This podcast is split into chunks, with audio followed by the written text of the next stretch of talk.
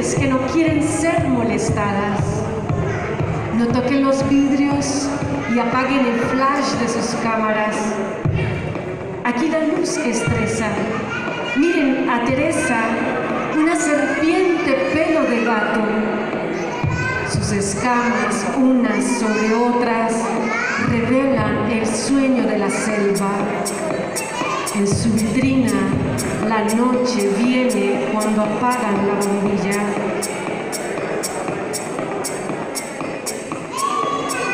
Tiempo. Han pasado cien noches mientras pliego la sombra de un árbol en mis poemas.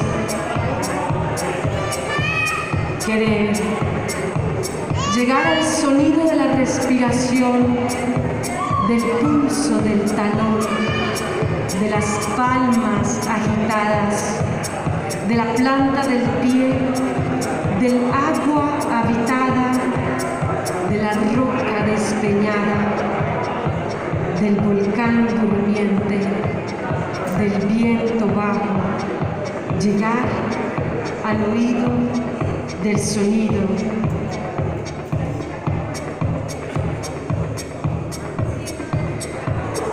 Poesía vida mía, piel de foca.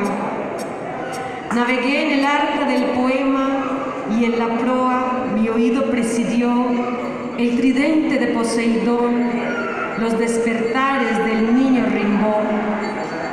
Observé la salida del guerrero en la alborada, digno de este, la poesía vestida de naturaleza y el lenguaje servido como cubierta de chocolate sobre maní. De vuelta al sur de Colombia, como si la mañana y una misma fuerza soltaran su ancla de sueños. Un mar redondo abraza en su iris de siete colores un pedazo de humanidad.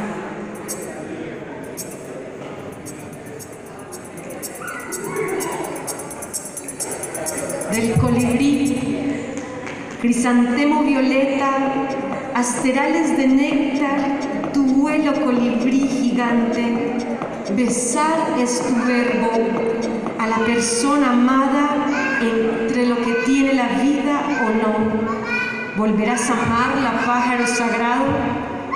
¿Regresas a buscar la risa y la alegría en la reina de las flores de otoño? Parte fanzines de la ruta de apoyo a la mujer, una versión de ciudad.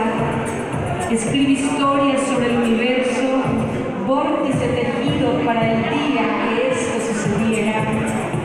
Ofrenda latina del sentido corazón, soltó el hilo que le lleva a la cueva del Minotauro para declararse Han buscado poemas con un fondo de agua. No necesito ser una princesita carnada. En ello algo de transparencia. Soberana y feliz de tener reino en la imaginación. Hermana de los sueños que solo alcanzan las valientes. Suelto los hilos. Convendría danzar en puntas de dedo.